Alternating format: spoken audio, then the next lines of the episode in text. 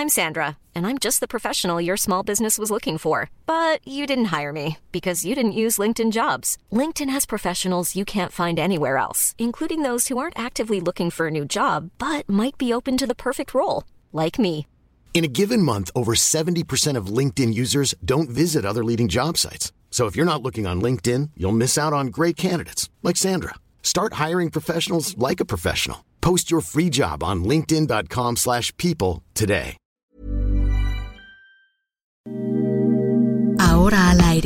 A la una, con Salvador García Soto.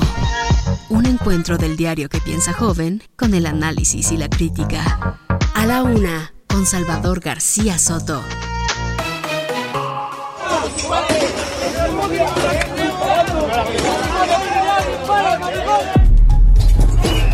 Draghi, i tuoi euro non ti salveranno, perché siamo noi che facciamo...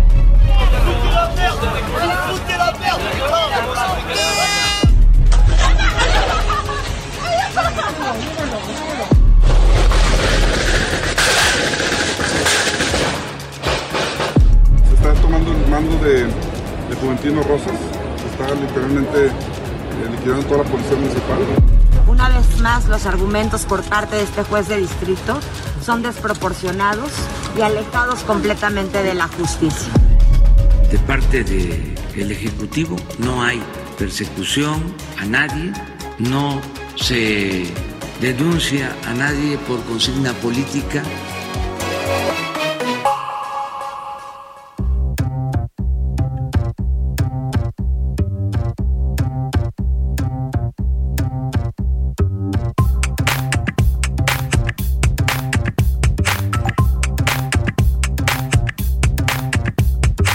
Ya es la una de la tarde en punto en el centro de la República. Los saludamos con gusto. Estamos comenzando a esta hora del mediodía. A la una, este espacio informativo que hacemos para usted todos los días, siempre a esta hora del día. Es un gusto y un placer, y un, placer eh, y un privilegio también saludarle a través de estos micrófonos, los micrófonos del Heraldo Radio 98.5 de su FM. Los saludo desde la Ciudad de México, aquí en la Avenida de los Insurgentes Sur 1271, Colonia del Valle, donde se ubica nuestro estudio central. Y desde aquí, desde el 98.5 de FM, transmitimos para toda la República Mexicana. Mandamos saludos afectuosos a todas las ciudades que se enlazan con esta emisión y que escuchan la señal del Heraldo Radio. Lo mismo en Monterrey, Nuevo León, que en Guadalajara, Jalisco, en Oaxaca, capital, en San Luis Potosí, también capital, en Tampico, Tamaulipas, en Tapachula, Chiapas, en Tehuantepec, en Tepic, Nayarit, en Tijuana, Baja California, en Tuxtla Gutiérrez, Chiapas, en Villahermosa, en Culiacán, Sinaloa, en Colima, Colima, en la ciudad del Carmen, Campeche, en Coatzacoalcos, Veracruz, en... Eh, pues en todas las frecuencias hasta donde llegamos también en Morelia, Michoacán, eh, en la comarca lagunera también mandamos muchos saludos. Y al otro lado del río Bravo, también en, la, el territorio ya de los Estados Unidos, en el estado de Texas, nos escuchan en Brownsville y en McAllen, desde ahí saludamos también a toda la gente de Matamoros y de Reynosa, las dos ciudades de la frontera también mexicana. Tenemos mucha información en este día, en este mm, jueves, que los saludo con gusto, jueves 21 de octubre, un jueves nublado, templado acá en la Ciudad de México, 19 grados centígrados la temperatura, amaneció muy nublado y de pronto hace un par de horas salió el sol, tímidamente sale el sol y luego se mete, estamos así como que entre nublado y soleado, pero bueno, desde este día le tengo información importante, importante que ocurrida en las últimas horas, deseando, deseando que este jueves vaya marchando bien para usted, que todo vaya saliendo tal y como usted se lo ha propuesto, que se cumplan pues sus objetivos de este día, si hay algún problema, alguna adversidad, ánimo ánimo que nos queda todavía la mitad del día para recibir cual, para resolver cualquier contratiempo. Le platico parte de lo que le tenemos este en este jueves. Adelante, ayer fue aprobada la miscelánea fiscal en la Cámara de Diputados después de un intenso debate, bueno, con ya le platicamos ayer con jaloneos, ofensas, gritos, sombrerazos y con todo, Morena pues prácticamente no modificó casi nada de la miscelánea fiscal que le pidió la Secretaría de Hacienda y el presidente. Queda establecido el RFC obligatorio para jóvenes mayores de 18 años en cuanto cumplan 18 años, solo que no habrá sanción. Eliminaron eso sí la sanción, lo cual se agradece. En cuanto a la deducción de donativos que usted quiera otorgar a alguna asociación civil para una buena causa, bueno, pues le van a poner un tope de 15% para personas físicas. No afecta esta este límite que se puso a las personas personas eh, morales. Esas podrán seguir deduciendo todavía con mayores porcentajes. Y carísimo, le contaré los daños económicos que podría traer consigo la reforma eléctrica del presidente López Obrador. Se prevé que la aprueben el próximo mes y medio. Bueno, todavía están en veremos si puede o no López Obrador y Morena conseguir los votos del PRI, que anda ahí coqueteando. El tema es que nos podría costar a los mexicanos, ayer le daba una cifra de entre 85 mil millones de dólares que calcula Citibanamex y 44 mil millones de dólares que calcula otro estudio que le voy a comentar. La gran pregunta es de dónde va a salir ese dinero. Y mire, es una pregunta válida porque ni siquiera en el presupuesto de egresos de la Federación para 2022, el que están a punto de aprobar eh, en la Cámara de Diputados, pues no está contemplado nada de esto. O sea, parece que la reforma eléctrica la mandaron sin sustento presupuestal, lo cual es un tema bastante delicado.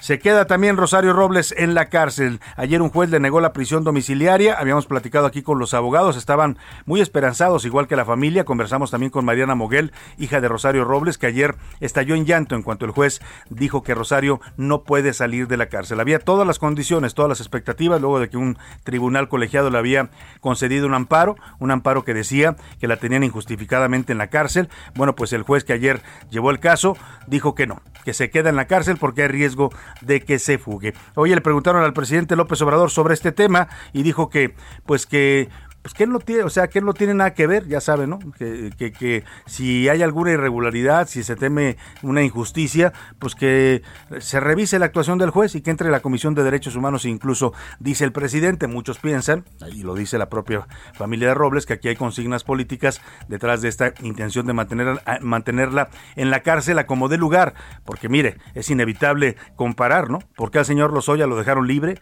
le pusieron un brazalete y lo dejaron moverse pues a, a placer, lo que se le antoje hacer, ¿no? Incluso ir a un restaurante de lujo un sábado en la noche, como ya lo vimos los mexicanos, y a Rosario Robles por ninguna causa. La han dejado salir, varias veces le han rechazado ya su petición para seguir su proceso en libertad. Vamos a hablar también de este tema, por supuesto. ¿Se acuerda usted del Goya? Goya, como dice, venga, el Goya por la Universidad Nacional Autónoma de México. Pues ahora López Obrador ya ve que siempre agarra a alguien, a algo, a alguno, a un sector del país, a alguna actividad, algún gremio, a veces son los periodistas, a veces los empresarios, a veces pues, eh, los, eh, la clase media. El presidente tiene para todos, ¿no? Da para dar y repartir, como dicen, y hoy le tocó a la UNAM. Se lanzó contra la UNAM el presidente López Obrador. Dijo que durante el neoliberalismo la UNAM cambió mucho y perdió su esencia. Yo no sé qué tenga que ver la UNAM con el neoliberalismo, es nuestra máxima casa de estudios, pero bueno, el presidente ya la tacha también de, neoliberal. Vaya pleitos que se agarra el presidente. Otra vez en Sinaloa, una balacera en Culiacán provocó el pánico entre la población. Estamos cumpliendo dos años apenas, el pasado 17 de octubre, de aquel culiacanazo que sembró el terror, 17 de octubre de 2019, entre los habitantes de Culiacán, y hoy esta balacera pues revive un poco aquellas escenas. En los deportes, reviven los Pumas, el equipo de la UNAM obtuvo su segundo triunfo en cuatro días y se le mueve la patita todavía al Puma pensando en la liguilla. Vamos a platicar con Oscar Mota de este tema. Tras eh, dos ciclos para olímpicos, Carlos Padilla ya no buscará reelegirse como presidente del Comité Olímpico Mexicano y se abre también la puerta para que diversos candidatos participen en la elección del COM, que se va a llevar a cabo en el próximo mes de noviembre. Como ve, tenemos un programa muy, muy variado, con mucha información, con muchos temas para comentar, para informar para compartir, para debatir. Así es que acompáñeme y permítame acompañarle en esa parte de su día. Vamos, si le parece, a la pregunta del día para que usted, como siempre lo hace, participe con nosotros y nos dé sus opiniones y comentarios para debatir juntos los temas de la agenda pública. Esta es la opinión de hoy.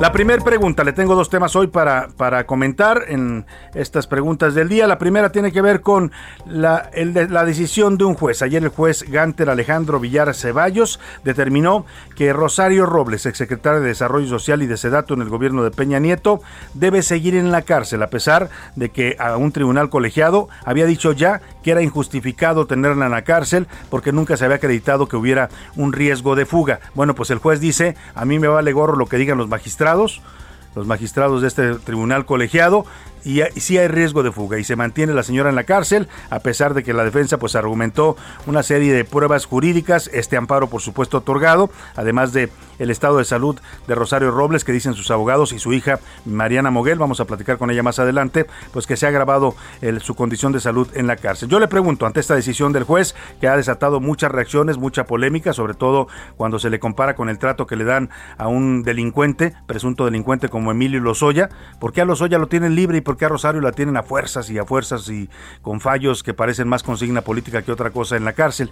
Bueno, la pregunta que le formulo, le doy tres opciones para que me responda. ¿Está bien? Rosario Robles debe seguir en la cárcel. ¿Está mal? El juez viola la ley al dejarla en la cárcel. O la 4 tiene doble vara cuando se trata de la justicia, ¿no? Una vara para los cuates o también, o será porque es mujer también, ¿no?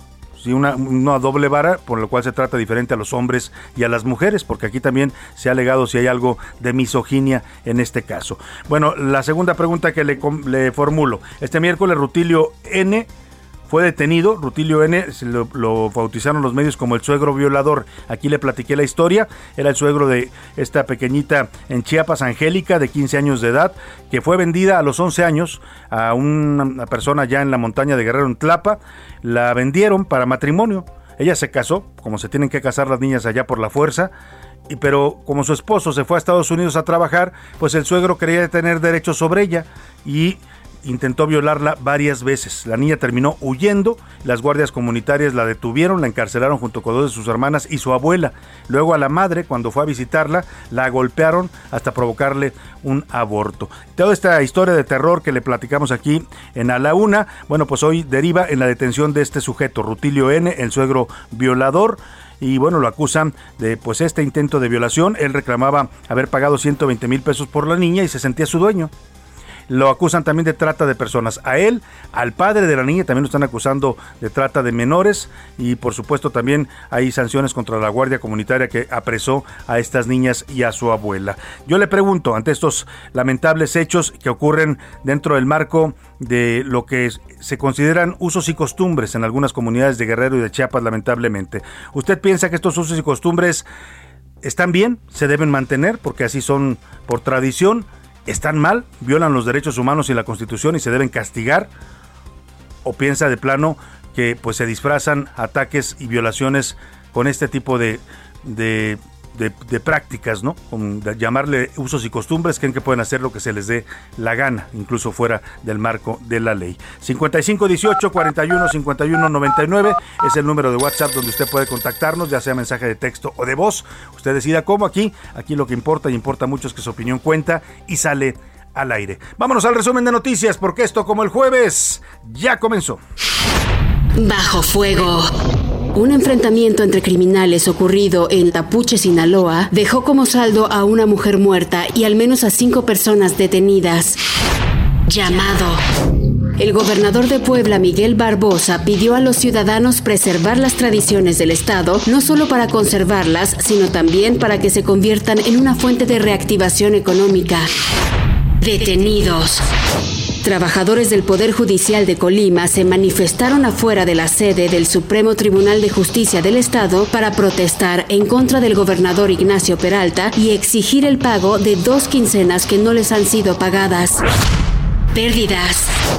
La Cámara Minera de México dio a conocer que debido a la falta de concesiones mineras, México ha perdido oportunidades de inversión por 25 mil millones de dólares.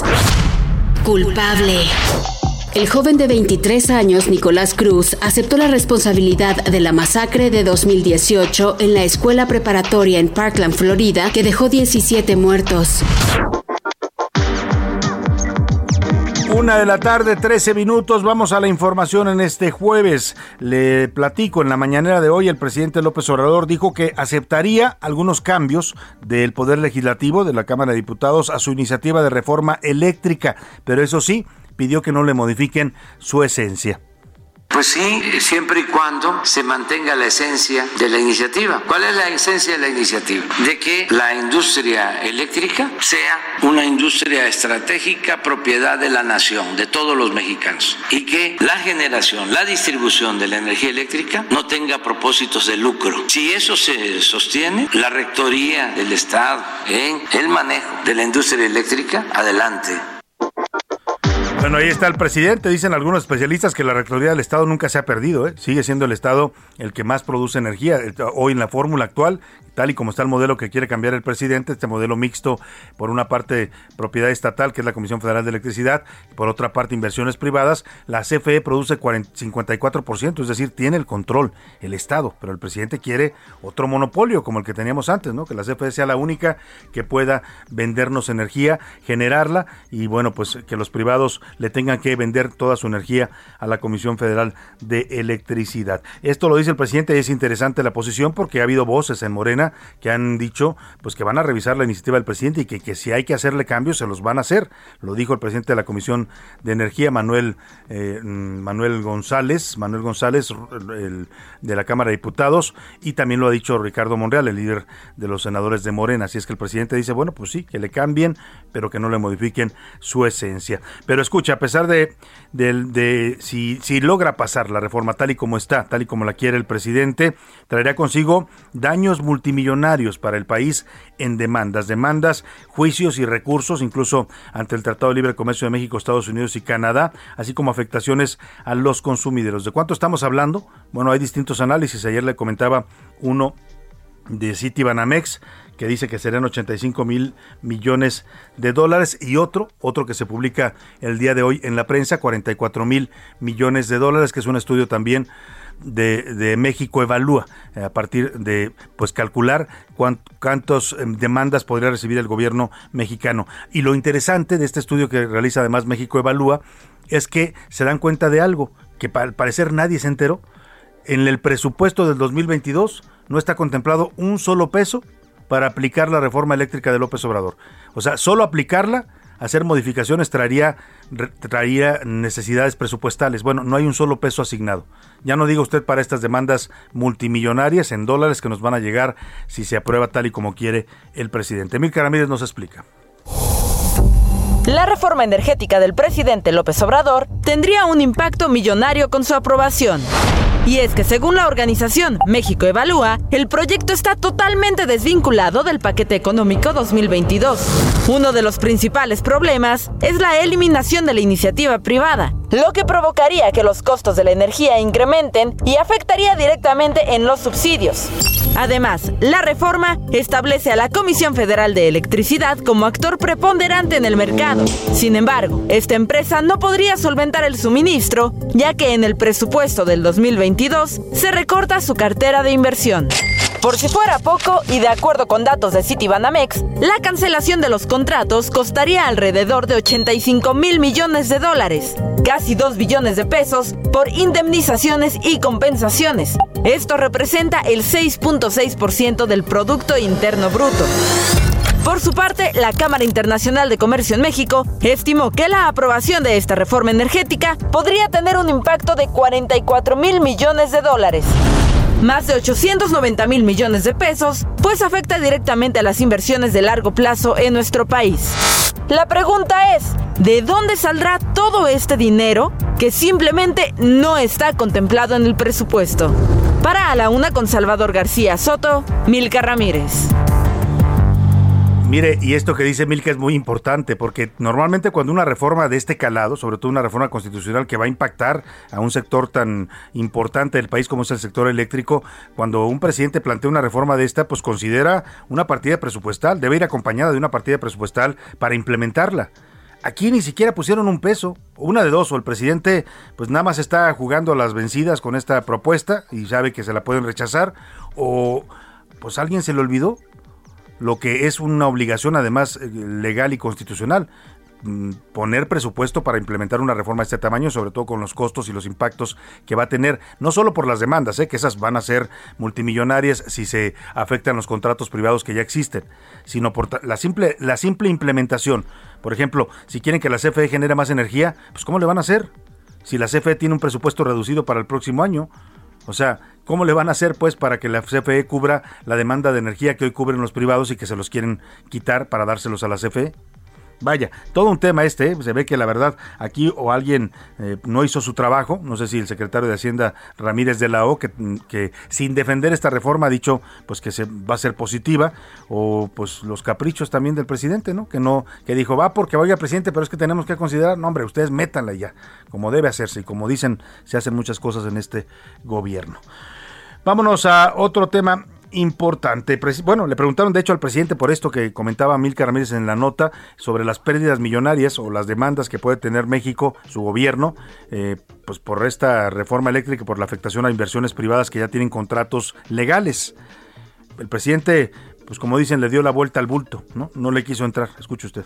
Es la oportunidad para que la Comisión Federal de Electricidad se fortalezca, que es una empresa pública, porque lo que buscaba el neoliberalismo, los corruptos, era destruir las empresas públicas, privatizarlo todo, convertir lo público en privado. Pues echó su rollo el presidente de lo público y lo privado y el neoliberalismo, pero no contestó de dónde va a salir la lana y los costos para pagar las eventuales demandas que van a llegar con esta reforma si se aprueba tal y como está, como dice Manuel Barlet, porque dijo Barlet, vamos a cancelar los contratos y ni un peso les vamos a pagar. Bueno, pues eso va a significar demandas, demandas que pueden terminar en miles de millones de dólares. Eh, y bueno, escuchando al presidente uno dice, pues sí, ya tuvimos en México una, una etapa, fueron por lo menos tres, cuatro décadas donde todo pertenecía al gobierno, ¿no? El gobierno manejaba los teléfonos, manejaba la energía eléctrica, manejaba el petróleo, manejaba eh, las comunicaciones, los ferrocarriles, y así que diga usted, Qué, qué buen servicio teníamos los mexicanos, ¿no? Cuando todo lo manejaba el gobierno, ¿no? ¿Se acuerda usted? Yo no sé si usted se acuerde, pero yo sí, de niño, para tener una línea telefónica usted tenía que esperar meses y a veces hasta años. Y si, finalmente le daban su línea telefónica, pues tenía que esperar a que le dieran servicio. Y luego para marcar era un problema para hablar, carísimas las llamadas. Es decir, el gobierno no es el mejor administrador. Este argumento que quiere venderle el presidente a los mexicanos de, no, necesitamos una CFE fuerte para que sea propiedad del Estado. No, presidente, hemos pasado ya por eso. Yo no digo que esté bien que todo sea privado, no. No tampoco soy partidario del capitalismo salvaje sí me gusta un Estado que, regule, que, que, rija los mercados, que los modere, pero no un Estado que se vuelva otra vez el dueño de todo. Eso ya lo vivimos, presidente, y no, no fue una buena experiencia. Yo creo que el presidente tiene añoranzas de, como decía aquella canción de, ya no sé de quién era, si era de añoranzas de un pasado feliz, pero no fue tan feliz cuando el gobierno administraba todo y tenía los monopolios en este país. Ahí dejamos el tema y vámonos al paquete económico, este paquete económico del próximo año, en donde le decía, por cierto, nunca se contempla esta reforma eléctrica del presidente López Obrador, no hay un solo peso, nadie dice cómo se van a implementar estas reformas a la constitución que quiere hacer el presidente. El caso es que ya aprobaron este paquete económico en la Cámara de Diputados, ni siquiera los diputados se dieron cuenta de esto, ¿eh? No hubo un diputado que dijera que tuviera un poquito de cerebro para decir, oigan, ¿y qué vamos a hacer si se aprueba la reforma? ¿De dónde vamos a pagar los costos que va a tener esta reforma eléctrica? A nadie se le ocurrió pensar en eso. Bueno, pues la minuta de miscelánea fiscal mantuvo ya, como le decía, el tope a las deducciones de donaciones de personas físicas. Si usted es una persona física y quiere donarle, no sé, por ejemplo, a Nariz Roja, esta asociación que ayuda a niños con cáncer, o a una asociación que ayude a niños con VIH, o alguna a la Cruz Roja, por ejemplo, si le quiere donar, pues nada más va a poder reducir el 15% de lo que usted quiera donarle. Ese es el tope que puso el gobierno y bueno, pues esto va a hacer que muchas organizaciones civiles que ayudan a causas muy, muy importantes en este país, causas sociales, pues que ya no reciban la misma cantidad de donativa. Hasta 8 mil millones de pesos menos van a recibir por este tope que está poniendo el gobierno. Vamos con Elia Castillo para que nos cuente cómo quedó finalmente esta miscelánea fiscal. Elia, te saludo, muy buenas tardes. Muy buenas tardes, Salvador, te saludo con gusto. Así es, pues luego de 30 horas de discusión acumulada con 274 votos a favor de Morena y aliados y 220 del PAN, PRI, PRD y el Movimiento Ciudadano en contra, el Pleno de la Cámara de Diputados aprobó por fin en lo general y en lo particular la miscelánea fiscal que se remitió al Senado de la República para su análisis, discusión y eventual aprobación. Te comento que pues luego de esa votación justamente arrancó la, la noche de ayer la discusión de la ley de derechos con la intención y pues así así lo concretaron los diputados de aprobar aprobaron la ley de ingresos también eh, justamente la madrugada de este jueves, la mañana de este jueves, eh, recordemos que ayer fue el último, la fecha fatal para la aprobación de estos ordenamientos. Sin embargo, los legisladores recurrieron al reloj eh, parlamentario. Como bien eh, comentas, de las 511 reservas que presentaron el diputados de todas las fuerzas parlamentarias, únicamente fueron aprobadas seis. una de ellas, pues, es el, el tema de los jóvenes mayores de 18 años que estarán obligados a inscribirse al registro federal de contribuyentes. Sin embargo, se acotó que no podrán ser sujetos a sanciones en caso de que no reporten actividad económica. Otra de las reformas al dictamen eh, son disposiciones a la ley del impuesto sobre la renta para mantener los estímulos fiscales a la producción y distribución cinematográfica, teatral y a la investigación y desarrollo y tecnología. Muy bien, Eli, pues vamos a estar muy atentos ya a lo, que, lo que se sigue discutiendo, la ley de derechos y otros temas ya del paquete económico. Te agradezco mucho el reporte, Eli. Buena tarde. Claro que sí, muy buena tarde. Vámonos a la pausa y lo voy a dejar con Cricri y el Negrito Sandía. Seguimos, eh, bueno, estamos ya ah, llegando al final de esta semana celebrando la alimentación. Negrito Sandía, ya no diga picardía. Negrito Sandía o te acoso con tu tía. Y mientras... Escuchas a la una con Salvador García Soto. En un momento regresamos. Sigue escuchando a la una con Salvador García Soto. Ahora, la rima de Valdés. O de Valdés, la rima. Un juez ya determinó siendo no muy solidario, que la señora Rosario de prisión ya no salió. Ahora sí se la apeló. Y vámonos desde arriba, porque en prisión preventiva a su casa no se va. Y del bote no saldrá, así que está a la deriva. Y eso que dicha señora solita se fue a entregar para su caso arreglar y ahora no ve la hora porque esto no mejora. Estamos ante la muestra de que cualquier estafa no es de nivel. ¡Ay, qué chafa! Pero esta estafa maestra suena mucho en la palestra. Dice que porque hay cierto riesgo de que se vaya de fuga. Hasta el cuero se me arruga porque es fácil ver el sesgo. A decir verdad, me arriesgo a decir que el tal Lozoya ni lo meten a la olla y que anda re bien fugado. ¿Quién lo ha recomendado? Porque nos duele la cholla. I started singing bye bye Miss American Pie. Drove my Chevy to the levee, but the levee was dry. Them good old boys were drinking whiskey and rye and singing, This'll be the day that I die. This'll be the day that I die.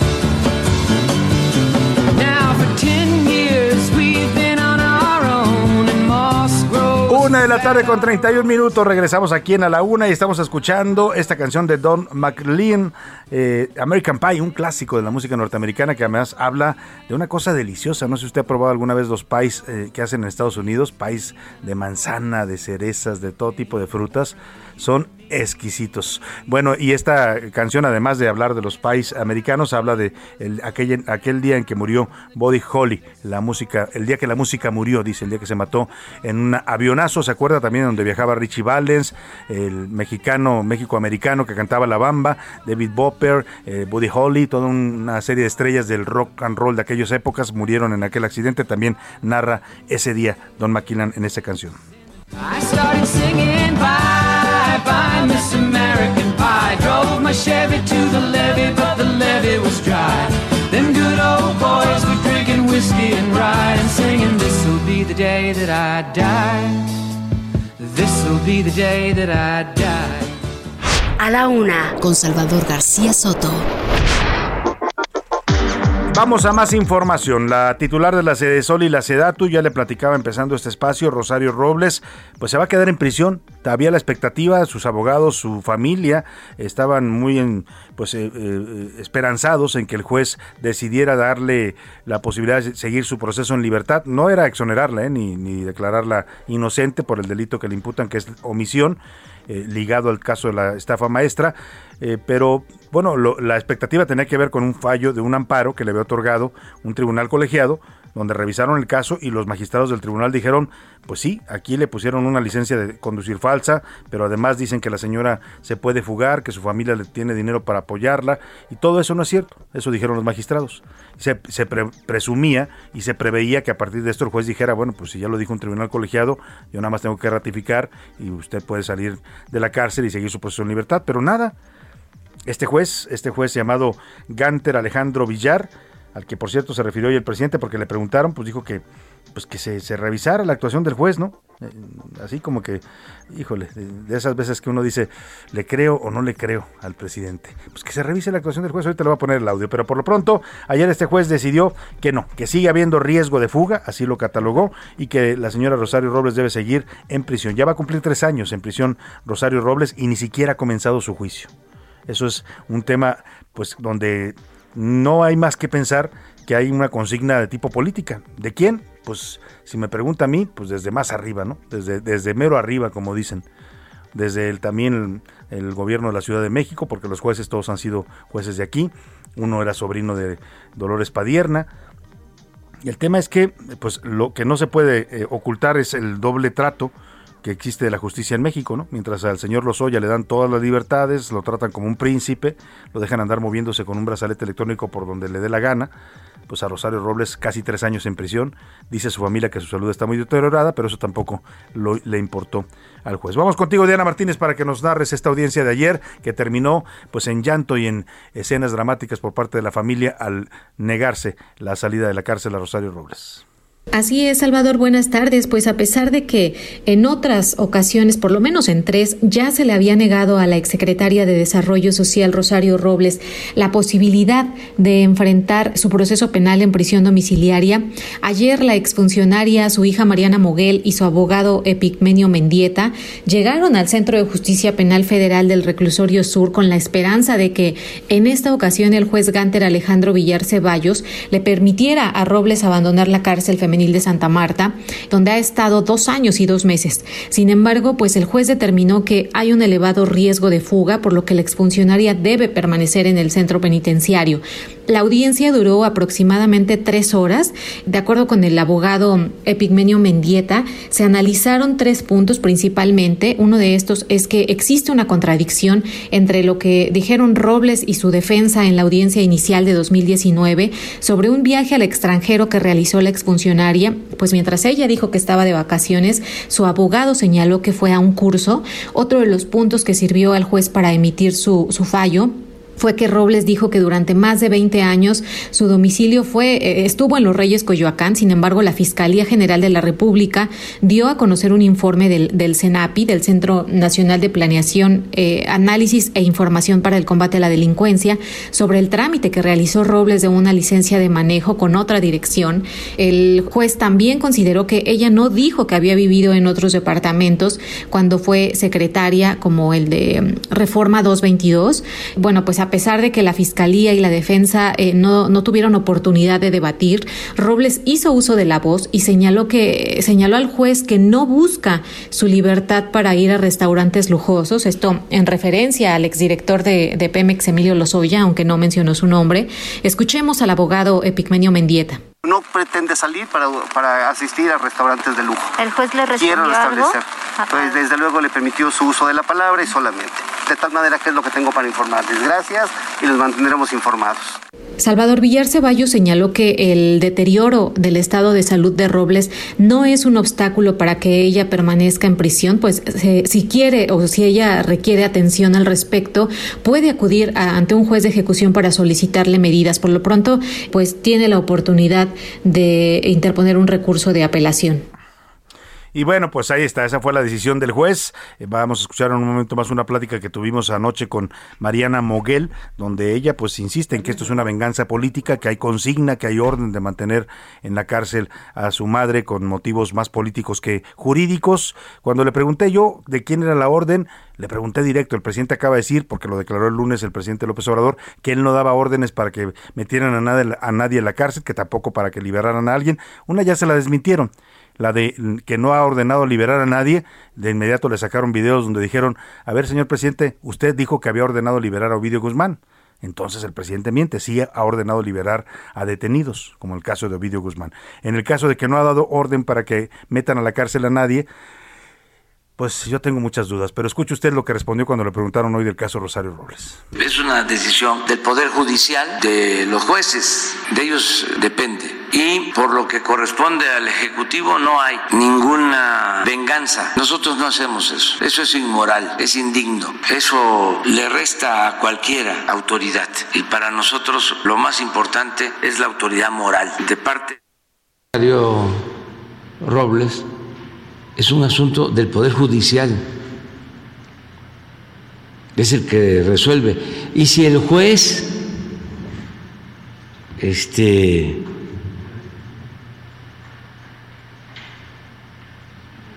recibió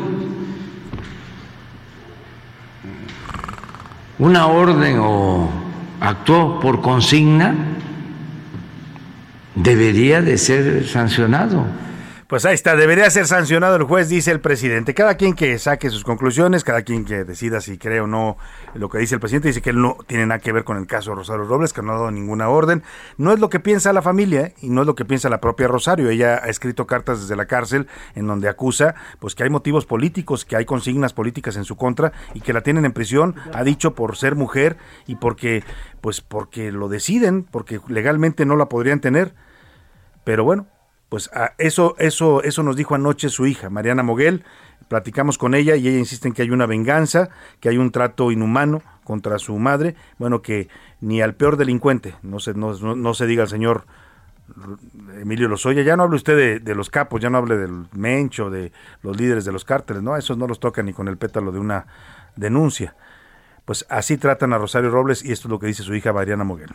Tú lo único que pides para tu madre es piso parejo, que se le trate como se le ha tratado a otros delincuentes. Y eso nos remite inevitablemente a las escenas recientes de Emilio Lozoya disfrutando en un restaurante de lujo en total libertad. Lo primero que quiero aclarar es mi mamá no es ninguna delincuente, a diferencia de otros. A mi mamá no se le ha probado absolutamente nada hasta el día de hoy, dos años, dos meses, siete días. A mi mamá no se le ha acusado por ningún desvío millonario. Y también aclarar, y eso es muy importante, que en toda su carpeta de investigación incluso no existe una sola palabra en donde se haga referencia a la investigación periodística llamada estafa maestra está acusada por omisión, que es eh, ejercicio indebido al servicio público, un, un delito que no es grave, que no se le ha comprobado y que no amerita ningún tipo de medida cautelar. Ahora, ¿cuál es el argumento para decir que no puede eh, estar en su casa. De los argumentos que hoy el juez Ganter argumentó, son, son argumentos completamente desproporcionados, completamente desapegados de la ley. Una vez más, en una fabricación absoluta de narrativas absolutamente falsas, contrarias, que, conform, ¿no? que no tienen nada que ver con el derecho, que no tienen nada que ver con lo que era el derecho de hoy de mi madre, que era en efecto tener un cambio de medida cautelar, porque ya no solamente le estás diciendo no a Rosario Robles, le estás diciendo no a tres magistrados a todo un tribunal, un, tribunal, al noveno tribunal. Sí, que le habían, que le habían concedido este amparo. En la sentencia, el noveno tribunal dice tal cual que ni la licencia, que el arraigo sí lo comprueba, que los familiares no tenemos recursos económicos para apoyarla para sustraerse de la justicia. El juez desestima también esta, esta posibilidad de atender el tema de salud. me parece increíble que el tema de salud, que además es un derecho constitucional, lo minimices de esa manera. Mi mamá tiene problemas de presión arterial alta. Mi mamá se desmayó, se pegó en la cabeza, tiene problemas en la pierna. Mi mamá tiene problemas de verdad respiratorios importantes. Pero lo que más me preocupa, yo estaba ahí adentro cuando de repente empiezo a ver las noticias de los medios. Eso fue aproximadamente a las 19.30, se movía entre las 19.30 horas o sea, las 19.40 horas. Yo quiero comunicarte que la audiencia concluyó a las 20.01. Es increíble que se preste el Poder Judicial a filtrar la decisión de un juez sin haber concluido la audiencia. Todavía la audiencia Después de todo esto, Mariana, y después de este fallo y de todo lo que nos has comentado, ¿Sigues pensando que hay otros motivos extrajudiciales por los cuales a Rosario Robles, a tu madre, se le quiere mantener en prisión a como de lugar? Me quedó clarísimo. Hoy lo vimos. Si el juez de control hubiera actuado contra, eh, conforme a derecho, hoy tendría, hoy, hoy, mi mamá estaría durmiendo aquí en su casa. Pues ahí está lo que dice Mariana Moguel, la hija de Rosario Robles. Pues sin duda, sin duda es inevitable pensar en estos contrastes sobre cómo se trata a un acusado y a otro. Los dos están acusados y los dos eh, se tiene que probar si son culpables o inocentes. Nada más que al señor Lozoya pues, le dieron un trato pues que nunca se le había dado a un presunto delincuente en México, ¿eh? un trato privilegiado, con una serie de acuerdos para que se volviera testigo colaborador. No ha dado pruebas de nada, acusó a 70 mm, políticos, de los cuales ya nomás quedó en 17 y, no ha podido probar hasta ahora nada. Y si no lo prueba de aquí al 3 de noviembre de sus acusaciones, le van a quitar la calidad de testigo y lo tienen que meter a la cárcel. Ojo, eh, estamos ya unos días de que esto se defina y bueno, pues mientras a él le dan todos los privilegios y todo el trato eh, pues eh, de, de, rey prácticamente, pues a Rosario Robles cárcel obligatoria y ahí la tienen con todo y todo. Vámonos a otra historia, historia también muy grave y delicada. Aquí le platicamos este caso de esta pequeña Angélica cuando tenía 11 de años, 11 años de edad allá en Tlapa, en la montaña de Guerrero. La vendieron, como venden a muchas niñas lamentablemente en esto que llaman usos y costumbres, la vendieron a una familia, a un hombre para que se casara a los 11 años de edad. ¿eh? la obligaron a casarse. Eh, ella vivió cuatro años con, con, la familia de su esposo. Su esposo en algún momento emigró a trabajar a Estados Unidos y la dejó ahí y el suegro intentó violarla en repetidas ocasiones. La niña huyó, aterrorizada de este tema y, cuando huyó el suegro la denunció ante las guardias comunitarias porque ya se ve allá allá no hay policía hay guardias comunitarias que están fuera de la ley pero pues que son los que hacen la justicia entonces detuvieron a la niña la encarcelaron a ella y a dos hermanitas menores de edad a su abuela también cuando intentó defenderla y cuando su madre fue a tratar de verlas la golpearon los guardias comunitarios. Todo este tema derivó hoy en la detención de Rutilio Julián Moreno. Lo han bautizado los medios como el suegro violador. Eh, lo acusan del delito de violación equiparada y de trata de personas, trata de menores de edad. Él es el suegro de Angélica y bueno, este, eh, este personaje pues desató toda una persecución en contra de esta niña, además de los intentos constantes de atacarla y agredirla sexualmente. Todo esto ocurrió en la comunidad de Joya Real, en el municipio de Cochuapa el Grande. Incluso la niña, ya le platicaba, estuvo encarcelada eh, y todo esto derivó pues en estas acusaciones ya penales que toma en sus manos la Fiscalía de Justicia de la Ciudad de México. Usos y costumbres mis polainas, con todo respeto, ¿no? Estos se llaman ataques y violaciones a una niña, a un menor de edad. Son delitos, delitos que tipifica la ley la Constitución de México y los códigos penales de Guerrero y el Código Penal Federal. Vamos contigo, Carlos Navarrete, para que nos cuentes esta historia. Muy buenas tardes. Así es, Salvador. Te informo que un hombre identificado como Rutilio N fue detenido por la Fiscalía General de Guerrero por el delito de violación contra la menor de edad que fue retenida por la Policía Comunitaria en una comunidad indígena de Cochopel Grande, víctima también de un matrimonio forzado. A través de un comunicado de prensa, la Fiscalía dio a conocer que el Ministerio Público obtuvo prisión preventiva en contra de Rutilio suegro de Angélica de 15 años, originaria del pueblo de Joya Real, quien huyó de casa de este después de intentar abusar sexualmente de ella. El imputado fue detenido en la ciudad de Tlapa de Comonfort y, de acuerdo con el comunicado, mediante amenazas y agresiones, le decía a la menor, quien se casó de manera forzada con uno de sus hijos a cambio de una suma económica para su familia, que tenía que dejarse abusar sexualmente por haberla comprado años antes. En audiencia inicial, el Ministerio Público aportó los datos de prueba ante el juez de control y dictó prisión preventiva en su contra. El agresor también es señalado como probable responsable por el delito de trata de personas y lesiones. Hasta aquí mi reporte, Salvador. Muchas gracias, Carlos Navarrete. Pues vaya historia de verdad y qué bueno que la autoridad intervino, ¿eh? porque, pues, mire, defienden, algunos defienden estos usos y costumbres, pero no se puede defender lo que está fuera de la ley. Si esas eran costumbres de antes y tenían otro sentido, ahora les han dado otro sentido, ahora las niñas son como mercancía. Antes existía esta tradición, nos explicaba hace una semana que hablábamos con una de las abogadas que trabaja en esta zona de la montaña de Guerrero, de esta asociación civil, nos decía, bueno, sí, el origen de esto era cuando una joven eh, ya estaba en, edad casadera, pues la familia que de, quien de quien la pretendía, pues ofrecía una dote para comprarla. Una dote es muy distinto a pagar un precio y que les vendan una niña además menor de edad, para obligarla a casarse y a hacer labores pues eh, domésticas. Bueno, pues eh, vamos a platicar precisamente esta tarde con eh, con Neil, Neil, Arias. Ella es abogada del Centro de Derechos Humanos de la montaña Tlachinolan. Uh, Neil, ¿cómo estás? Qué gusto saludarte. Muy buenas tardes.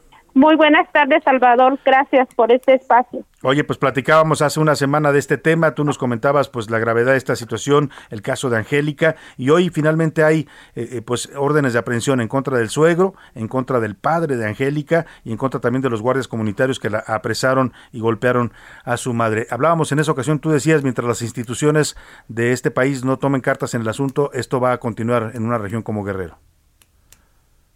Sí, así es, este Salvador. Eh, decíamos sobre la responsabilidad pues que tienen todos los niveles de gobierno para dar atención a esta problemática que se vive aquí en esta región de la montaña. ¿Cómo ves ahora el hecho de que ya la Fiscalía de eh, Justicia de, Guerrero haya pues decidido intervenir, haya integrado estas carpetas de averiguación y haya liberado ya órdenes de aprehensión contra los agresores de esta menor de edad? Sí, nosotros vemos como pues como un avance, ¿no? Un avance en el este pues en el acceso a la justicia de, de mujeres de niñas indígenas. Y pues realmente esto también eh, influyó bastante como con toda esta presión que hubo en redes sociales en, de, que el caso haya sido proyectado y que se conociera que indignara a pues a, a pues a muchas a muchas personas y que también las instituciones de esa forma pues ya intervinieron en una situación como esta, porque bueno, el caso de Angélica es un ejemplo de, de la situación que viven muchas niñas, eh, mujeres eh, aquí en la región de la montaña, ¿no? Por todo el tema de la violencia que hay contra la mujer.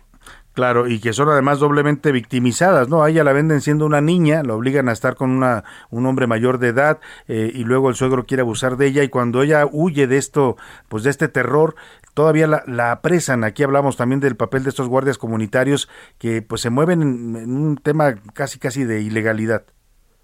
Sí, aquí, bueno, eh, primeramente, bueno, en este caso en particular, el de Angélica, a ella, pues cuando la, la la casan o la, la unen en matrimonio es con un adolescente al igual que ella. Ah, Más bien, sí, eh, sí, era un año mayor que ella, o sea, él tenía 12 años.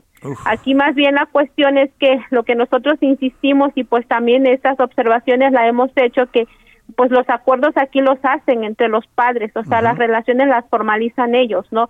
Ahí por cuanto hace al, al, al papel este que del que tú hablas de las guardias comunitarias, bueno, aquí desafortunadamente, pues este, aquí hay una policía comunitaria la cual está reconocida, bueno, hay un sistema de justicia comunitario eh, y que pues en ocasiones eh, o también en estos casos propiamente como el de Angélica, que pues ellos tendrían que abstenerse a, a, poder conocer de estas problemáticas. Efectivamente, esta policía comunitaria, este sistema de justicia que está reconocido en muchas regiones de aquí de la región de la montaña, este ha, servido, o sea, su función que ha tenido es para combatir los índices, índices de violencia, de inseguridad, de estos asaltos, de estos secuestros, de estas violaciones, muertes que se daban en plena luz del día entonces había lugares muy inseguros. Entonces con la con la creación de la policía comunitaria porque pues aquí la policía comunitaria también tiene sus propios reglamentos. Ellos son nombrados a través de,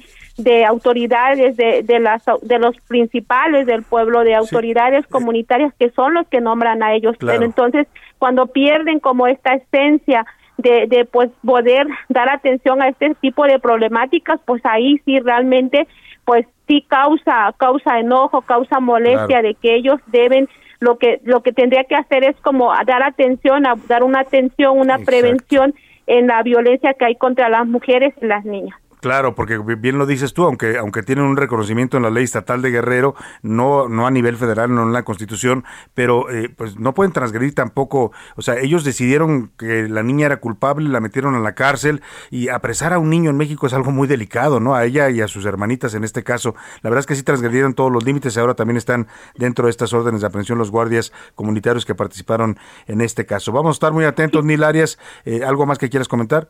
Sí, bueno, también aclarar eh, que no solamente la policía comunitaria hemos tenido conocimiento de que las mismas autoridades municipales, en, eh, ahí en los ayuntamientos municipales, cuando han estado síndicas, síndicos municipales, ellos también han detenido a menores de edad por este mismo tema de, de para poder reintegrar dinero que se da por la dote y que pues sí las detienen, o sea, sí las encarcelan, o sea, y esto no solamente tiene que ver con ellos, y justo es como un llamado de atención a todas estas, a también a estas autoridades municipales y que también esto tiene que ver con una cuestión de que en la fiscalía aquí nosotros tenemos una fiscalía regional que también en este tipo de casos también los fomenta y lo que tiene que hacer es erradicar porque lo que se intenta es erradicar la violencia que hay contra mujeres y niñas. Claro que no se puede amparar ni justificar a través de el tema de usos y costumbres. Estaremos muy atentos a estos temas, Nilarias, y como siempre, pues agradecemos que nos dé sus opiniones sobre este tema por el trabajo que tú realizas ahí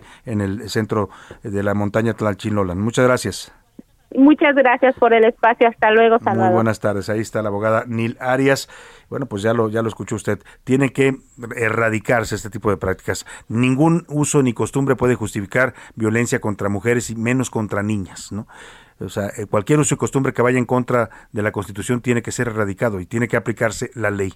No hay uso y costumbre que valga ante la vigencia de la Constitución y de las leyes. Vámonos rápidamente a la pausa. Cuando regrese le voy a platicar Aguas. Aguas, ahí viene una nueva cepa desde Rusia. Había una película del 007 de James Bond que se llamaba Desde Rusia con Amor. Bueno, pues ya cerraron Rusia porque hay una nueva cepa que va a desatar, está desatando una cuarta ola de contagios y es muy probable que llegue a México. Vámonos hablando de los alimentos con Camilo Sesto y Fresa Salvaje. Ya regreso con usted. Fresa Salvaje, cuerpo de mujer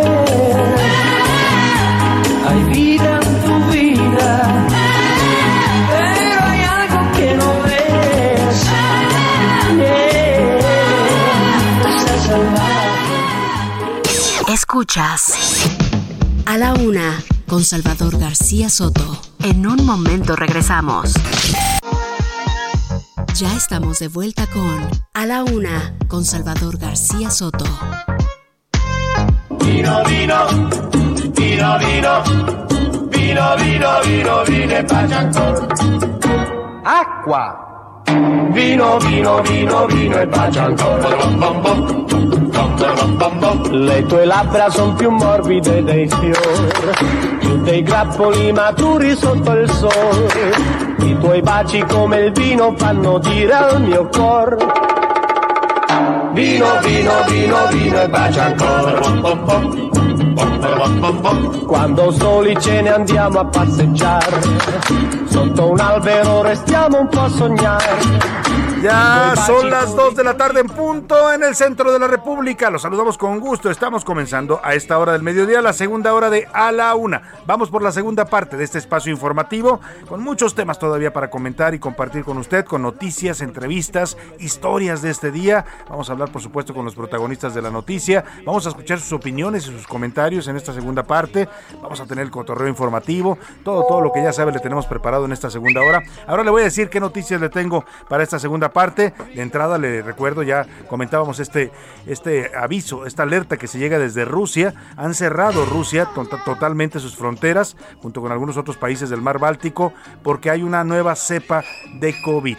AY42 la han bautizado y bueno, pues está causando una nueva ola de contagios en Rusia. ¿Cuánto tarda en llegar a México?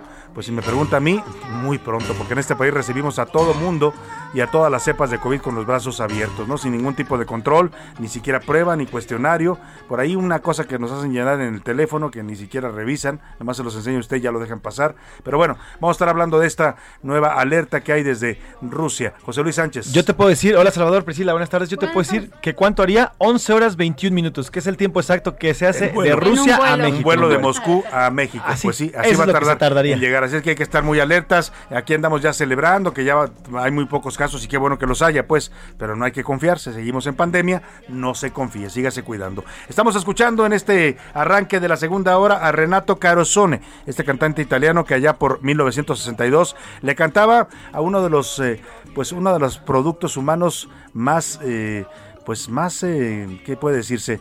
Más Divertidos, divertidos, ricos. ricos, nutritivos también, ¿no? Cultural, tiene mucha cultura. Pues, eh, ha, ha atravesado a la humanidad en distintas culturas. Estamos en hablando exceso peligroso. eh, peligroso en exceso, por supuesto, pero con moderación bastante positivo, ¿no?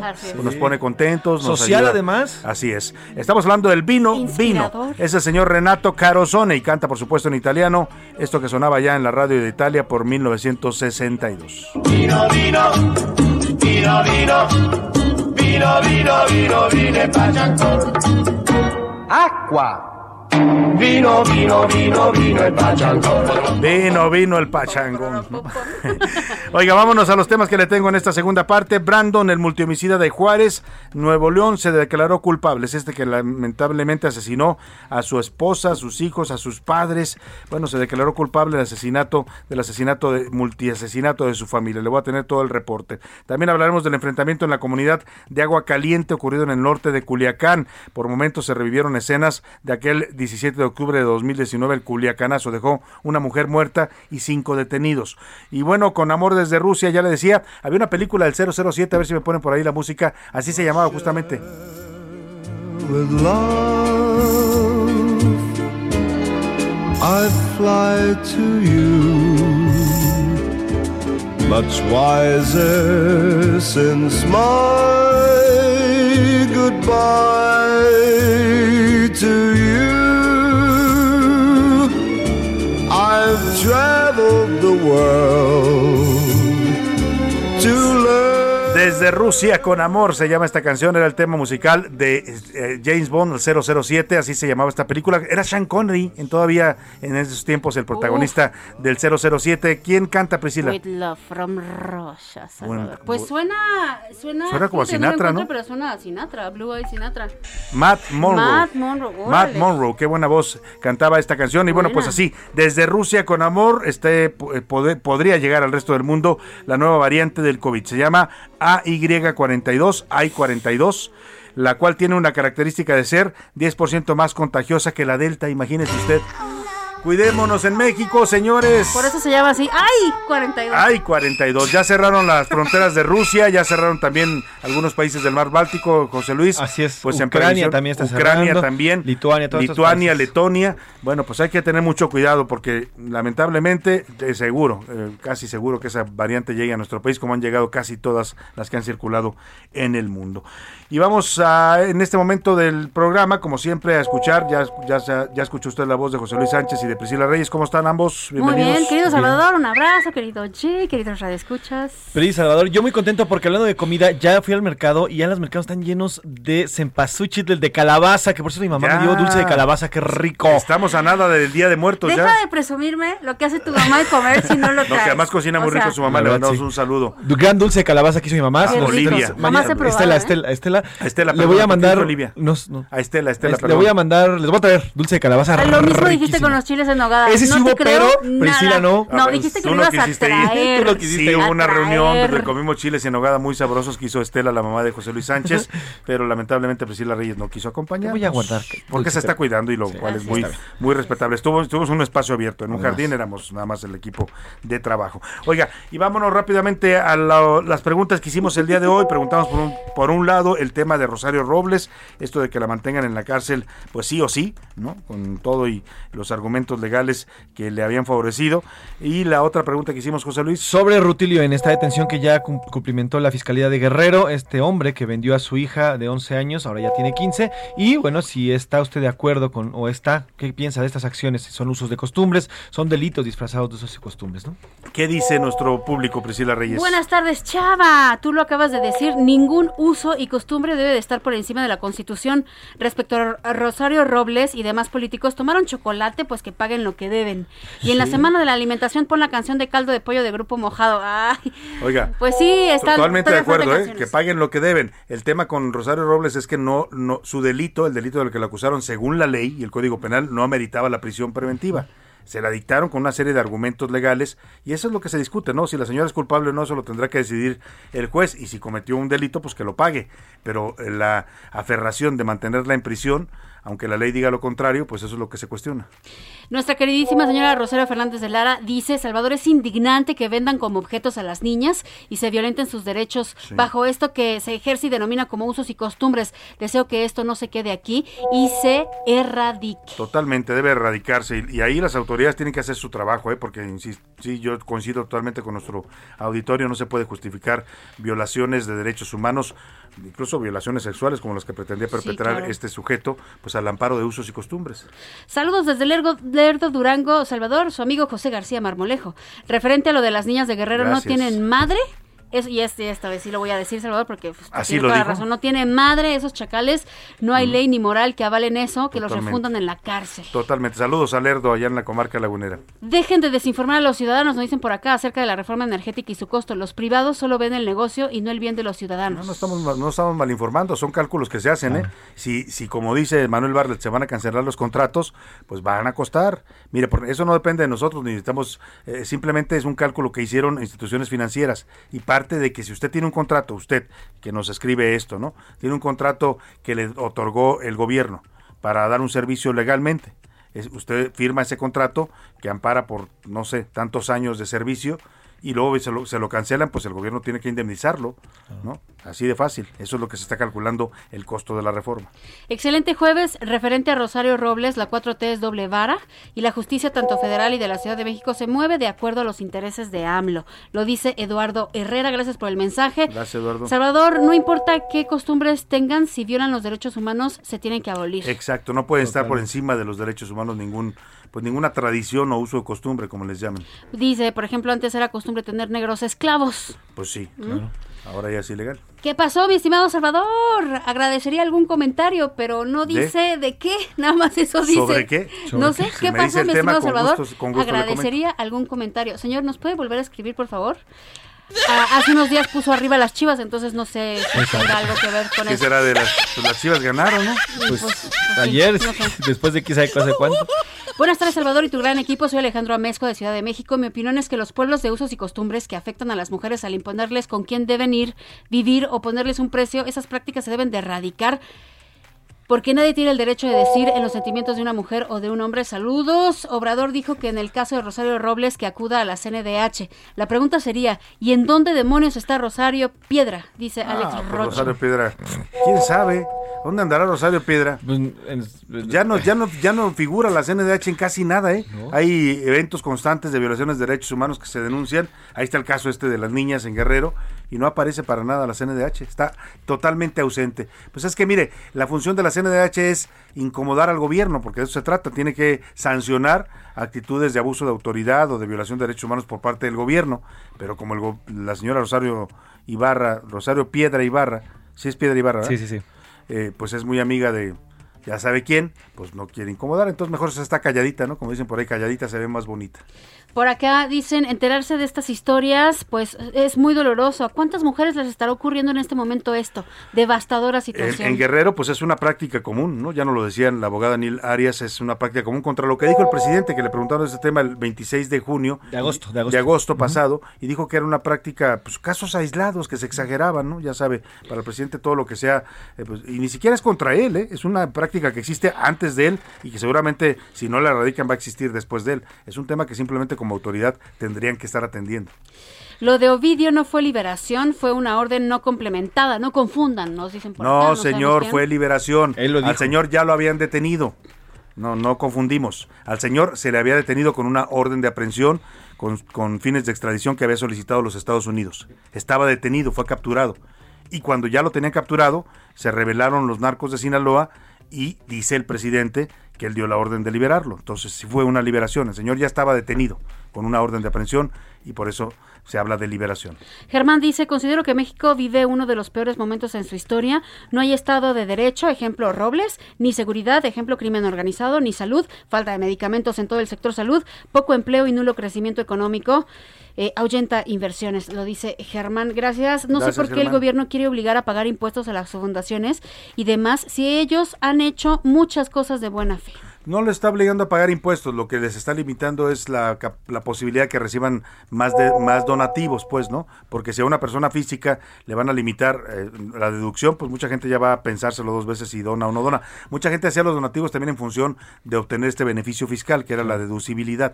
Bueno, quien lo quiera hacer y quien tenga corazón para ayudar, pues va a seguir ayudando, ¿no? Pero sí va a afectar a estas organizaciones sociales el no poder recibir la misma cantidad de donativos que reciben. Ahora hay que dejar algo en claro, Salvador. Las ONG, estas organizaciones, vienen a tomar las riendas de temas que el gobierno no puede hacer. Exactamente. Cuando una ONG, por ejemplo, Nariz Roja, no, no puede el gobierno atender a los niños con cáncer, esta ONG está y encargando y hace esa labor. Esa es parte de la organización civil O sea, ah, le, organizada. le llaman fil- filantropía y asistencialismo. Es, es el, es el sector que cubren estas organizaciones civiles. Y el gobierno, pues efectivamente no le alcanza para hacer todo. Y es un papel importante el que ellos juegan ayudando a muchos sectores vulnerables en México. Pero bueno, pues así lo decidió la Secretaría de Hacienda. Aclara, ayer veía una declaración de, de la señora Raquel Buenrostro, que es la titular del SAT, que decía que, que, a ver, que no se está limitando eh, los donativos ni se le están reduciendo en el caso de la- las personas morales. O sea, las empresas van a poder seguir, seguir donando y obteniendo el beneficio de la deducibilidad. Solamente dijo en personas físicas se pone este límite, porque según el argumento del SAT, había personas que pues utilizaban esta figura de la donación para pues pues no paga- pagar menos Para impuestos. deducir, pero pues... Pero, pero no tiene nada de malo. Si ayudas a una buena causa, pues qué bueno, ¿no? Claro, claro. El SAT, Lolita quiere todo. Desmotivando, ¿no? La Lolita ayuda, quiere todo para ella, no quiere compartir nada, pues. Y de verdad todo para ella, porque no, como decías hace unos días, no lo vemos, ¿ok? Ese es el tema. Co- ¿Dónde cóbralo, están pero ¿dónde están? Bueno, buenas tardes mis amigos, Salvador, Priscila, José Luis. Lo de Rosario es porque no tienen tanto dinero como los Oya. Tienen miedo de que los Oya nombre a miembros que se encuentran en el gabinete del presidente de la 4. Chafa, lo dicen por acá. Antonio Ayón, saludos desde Zapopan. Tenemos muchos más mensajes, los leeremos a continuación. Arroba ese García Soto con el tema de eh, Rosario Robles. El 16% dice que debe quedarse en prisión la exsecretaria de Sede Sol. El 14.9% dice que está mal y que viola la ley. Mientras el 69.1% dice que hay un do- una doble vara en la 4T para aplicar a la, jus- la justicia, refiriéndose a los temas de Lozoya y de Robles. Sobre el tema de estos usos y costumbres es apabullante. 99% dice que son delitos disfrazados de usos y costumbres y el 5.5% dice que son estos usos que son normales. Así que apabullante, como dicen que son delitos disfrazados, así lo dicen los tuiteros, Salvador. Bueno, pues ahí está la opinión de nuestro público y nuestra comunidad tuitera. Síguese comunicando con nosotros. Vamos rápidamente al cotorreo informativo de este jueves. Ya llegó la hora. ¿La hora de qué? La hora del cotorreo informativo. Y arrancamos este jueves de cotorreo de la noticia contigo. Oye, Priscila. Salvador, ¿cómo, ¿cómo sigue dando de qué hablar? Bien, bien sabe ser influencer Mariana Rodríguez, la esposa del gobernador de Nuevo León. ¿Qué hizo ahora? Bueno, ahora se están volviendo virales fotos en donde ella se está probando disfraces. ¿Por qué? ¿Por qué se está probando disfraces? Porque viene Halloween y ya dieron a conocer que el próximo 31 de octubre ella va a pasar Fosfo, fosfo. ese día, fosfo, fosfo, justamente, con los niños del DIF. Entonces, primero se filtraron unas imágenes en donde ella se está proba- probando una como tipo botarga de tiranosaurio rex verde. Eh, incluso aquí hay un videito que se escucha. A ver, vamos a ver si se, si se oye bien. Pues todos los días. Eso es justamente el gobernador de Nuevo León, Samuel García, diciendo y grabando y subiendo a sus redes todas las locuras se que ve hace. que sí, se divierten mucho el gobernador y su esposa. Se ¿no? ve que se divierten. Se divertían mucho antes de que fuera gobernador. Yo ¿Y espero ahora que ahora que sea gobernador se sigan divirtiendo, pero le dediquen Pero tiempo trabajando. al trabajo del gobierno. Y hay otra foto famosa ya que está circulando. Me pueden poner por ahí. Anda de Cenicienta, ya Mariana Rodríguez con un vestido igualito al de Cenicienta, con la diademita azul, todo azul Ajá. con tul. Y pues bueno, si usted quiere ver estas fotos, eh, métase en nuestras redes sociales porque las vamos a estar subiendo. Mira, esta mujer va sin duda también a revolucionar esta figura de, ¿no? Sí. En este caso, la primera dama de Nuevo León, ¿no? Aquí a nivel federal, doña Beatriz Gutiérrez Müller dijo que ella no era primera dama, que era la esposa del presidente, o Beatriz Gutiérrez Müller, la doctora Gutiérrez Müller, eh, y bueno, asumió ese papel distinto al que han asumido el resto de las esposas de los presidentes. Esta va a revolucionar con Lo está refrescando. con cosas distintas, Está refrescando el concepto porque no tienes que ser ni tan sobrio ni tan escondido, ¿no? Sí. Pero sí te tienes que poner a trabajar. Va a Eso ser sí hay una que decirlo. primera dama fosfo fosfo. Fos, fos, fos. Bueno, vámonos contigo, José Luis. Oiga, rapidísimo, eh, fíjate, de este tema de la señora Mariana Rodríguez, en Mem- hay, un- hay una página muy famosa que se llama Memelas de Orizaba, donde la comparaban. Empezaron a surgir muchos... Así se llama Memelas, Memelas de Orizaba, así se llama. Y son memes. Pero me- son puros memes. Ah. Pero este, este, que es un eh, youtuber muy famoso, empezó a compararla con Angélica Rivera. El meme llegó hasta Mariana Rodríguez y Mariana Rodríguez contestó directamente ¿Qué le desde su cuenta y puso, hay niveles, ya verán que no. Literalmente puso eso. Uy, Gaviota, eso sí duele. Sujeta, Ahora diría se por- aplica el A ver, Angélica Rivero, ¿qué le vas a contestar? Bueno. Ay, Enrique, Bueno, ay, yo les quiero contar rapidísimamente, eh, lo- ya decías que el miércoles se enfrentaron eh, eh, Tijuana y las Como dice el Chivas. presidente, eso sí calienta. Eso, eh, oye, calienta, dirían por ahí. Bueno, en el partido entre Chivas y Tijuana ocurrido el, el pasado martes, en el que empataron, por cierto, 0 a 0. Sí, yo dije que habían ganado, no, empataron. 0 a Eso sí 0. calienta. Estaba el jugador de las Chivas, Alexis Vega, sentado mientras calentaban rumbo al partido. Y bueno, ocurrió un momento muy chusco entre un aficionado y el mismo seleccionado mexicano que también juega en la selección mexicana, porque le ofreció botana y esto fue lo que ocurrió. Se compró un elote. Se compró un elote. Unos cacahuates. ¿Quieres unos cacahuates? Sí, ahorita te los traigo. Ahorita te los traigo. Alexis, los cacahuates, carnal. Ahí vemos a Alexis que se sale de la cancha, se acerca al ¿Y aficionado y, recibe los cacahuates. Le da los cacahuates y se acerca y se va a la, a la zona de vestidores comiéndose los cacahuates que el aficionado de las chivas se le regala. Ah. Un gran momento, además se tomó una selfie con este aficionado y bueno, ya se hizo, además de, de- de viral, bueno, pues este video está en redes sociales. Pues ahí está. Muchas gracias a Priscila y a José Luis. Me encanta cuando José Luis golpea la mesa, se Ya, oye. vámonos. aire. De felicidades. Bye. Oiga, vamos rápidamente a otros temas importantes. A la una, con Salvador García Soto. Vamos al tema rápidamente del COVID. En Estados Unidos formularon un plan para vacunar a los niños de 5 a 11 años de edad. Podrán hacerlo en lugares como hospitales, clínicas privadas y en escuelas. En México la cosa es distinta, ya le hemos explicado. Solamente pueden vacunarse a niños con enfermedades crónicas. Iván Márquez nos platica. Estados Unidos contempla inmunizar a 28 millones de niños de 5 a 11 años con la dosis Pfizer en consultorios médicos, farmacias e incluso en escuelas, sin importar si están sanos o tienen alguna enfermedad crónica. Esto luego de que ya habían vacunado a adolescentes de 12 a 17 años. Mientras eso ocurre en el país norteamericano, en México, el gobierno federal se ha dedicado a impugnar amparos a quienes exigen la vacuna para proteger a los niños. Así, lo dio a conocer por medio de un comunicado la Casa Blanca. Los niños tienen necesidades diferentes a los adultos y nuestro plan operacional está diseñado para satisfacer esas necesidades, incluido ofrecer vacunas en lugares que los niños y sus padres conocen y en los que confían. En otras partes del mundo como China ya inmunizan desde junio a niños mayores de 3 años. En los Emiratos Árabes y Argentina también lo hacen. Canadá, Alemania, España, Francia, Dinamarca, Suecia entre 12 y 17 años. En Latinoamérica, Cuba vacuna a partir de 2 años. El Salvador, Chile, Ecuador de 6 años en adelante. Uruguay, Perú, Paraguay, Panamá, entre otros más, de 12 a 17 años. Pero México es la excepción. Y es que el pasado 12 de octubre, un juzgado ordenó vacunar contra COVID-19 a todos los menores de entre 12 y 17 años, sin importar su condición. Sin embargo, este trámite sigue obstaculizado y el presidente López Obrador insiste en que no hay una recomendación médica para vacunarlos. No es que no se quiera aplicar también la vacuna a los menores, es que no hay una recomendación médica en ese sentido. Todavía no definen porque sí puede causar daño. Tenemos que esperarnos. Así, el gobierno mexicano se ha empeñado en no inmunizar a los menores, a pesar de que las cifras oficiales dan cuenta que desde el inicio de la pandemia se han contagiado poco más de 200.000 menores y han fallecido 925. Para la una con Salvador García Soto, Iván Márquez. Bueno, pues ahí está. Vamos a seguir hablando en un momento más de estos temas. Por lo pronto hago contacto vía telefónica. Agradezco que me tome esta llamada con el activista Adrián Levarón, miembro de la comunidad menonita de Chihuahua. ¿Cómo está, don Adrián? Qué gusto saludarlo. Pues aquí igualmente. Eh, so- somos comunidad mormona. ¿eh? Mormona, perdóneme. aclarando. La comunidad Levarón.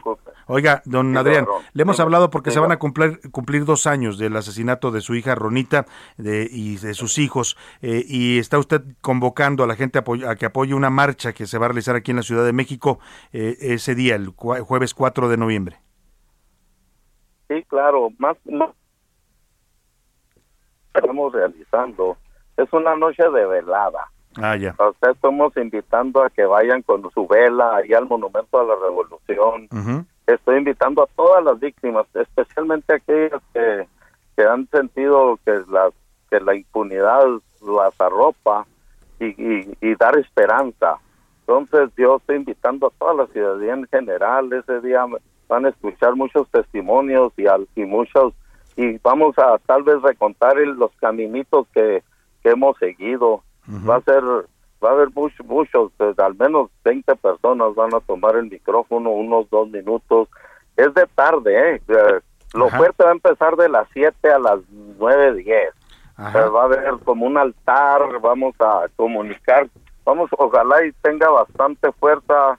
Hay unos mensajes muy importantes que yo le quiero dar a mi pueblo, a mi México, y, y que más que nada transmitir lo que lo que hemos sufrido y lo que estamos haciendo y, y el deber que le que tenemos nosotros como como padres de Ronita y de, de nietos como familia de, de reportarle a México y estar dispuestos a que nos arroje Claro. A ver, parece que... ser de tarde en el Monumento a la Revolución. Claro. Te puedo platicar más, pero Esa es la convocatoria, sí, pero estamos un poco ya apretados de ah, tiempo. es una concentración. Una concentración Dime. que está convocando usted a cualquier persona que quiera apoyar y, y sobre todo a gente que tenga víctimas de la, de la violencia en este país. Le quería preguntar por esto que se dio a conocer hace unos días eh, de que hubo una intención de Donald Trump cuando todavía era presidente, cuando ocurrió el asesinato de su hija, de enviar tropas militares de Estados Unidos a la frontera con México. Se hablaba de movilizar más de 200 mil eh, soldados, alguna cantidad impresionante. Usted reaccionó a esto diciendo que pues la ayuda extranjera eh, podía ayudar en este tipo de casos. Pues más que nada, el, el sentir, el sentir de que el presidente no a, los, a la masacre. A ver, estamos teniendo sí, estamos, Ah, estamos dejándolo de escuchar. con México. Ajá, sí. ¿Cómo? Es que pues, por momentos lo de- le dejamos de escuchar, pero ya se escucha bien. Bueno, es que yo, yo hasta cierto punto le quiero dar el reconocimiento, es como una manera de, de ser solidario conmigo, con mi familia, con los ciudadanos americanos en México. Yo creo que se llevó a otras dimensiones, pero pues él dice, pues hay que arreglar ese problema, él tiene un problema muy grande o lo vio en su momento. Yo lo que sí quiero es colaboración. Yo quiero colaboración tuya. Hay 30 millones o más de, de mexicanos en Estados Unidos y yo quiero que, que, que, que entiendan que en México no existe el acceso a la justicia. yo después de dos años y de, de, de kilómetros recorridos, Muy- A ver, estamos teniendo ahí problemas con la comunicación. Vamos a tratar de restablecer la llamada con Adrián Levarón y seguimos conversando con él después de esta pausa. Estás escuchando A la Una con Salvador García Soto. Regresamos. Ya estamos de vuelta con A la Una con Salvador García Soto. Bienvenido a tu dosis de buenas noticias. Mi nombre es Soy la Alegría. Bien dicen que de las lunas, las de octubre son las más bellas y ayer se cumplió el presagio. Y es que en todo el mundo se pudo apreciar la enorme luna del cazador o luna de sangre, un fenómeno que llega en otoño, en específico, la última semana de octubre. Las imágenes del enorme satélite teñido de rojo han circulado ya en redes sociales, así que si no pudiste verla en vivo, búscala porque es un espectáculo natural hermoso. Venga y pruebe qué ricos son. Ricos plátanos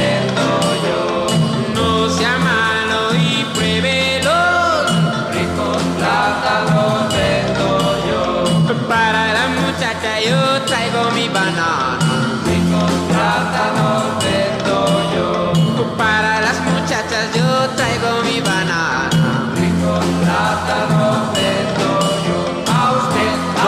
de la tarde con 31 minutos. Qué buena canción esta de los Rebeldes del Rock. Es un cover de una canción este, jamaiquina, si mal no recuerdo, ¿no? Belafonte, de Harry Belafonte. Eh, bote de bananas cantaban los señores Rebeldes del Rock allá por 1961. También homenajeando pues a este, a este fruto de la naturaleza que es tan delicioso, el plátano, la banana también le llaman en algunas partes del mundo.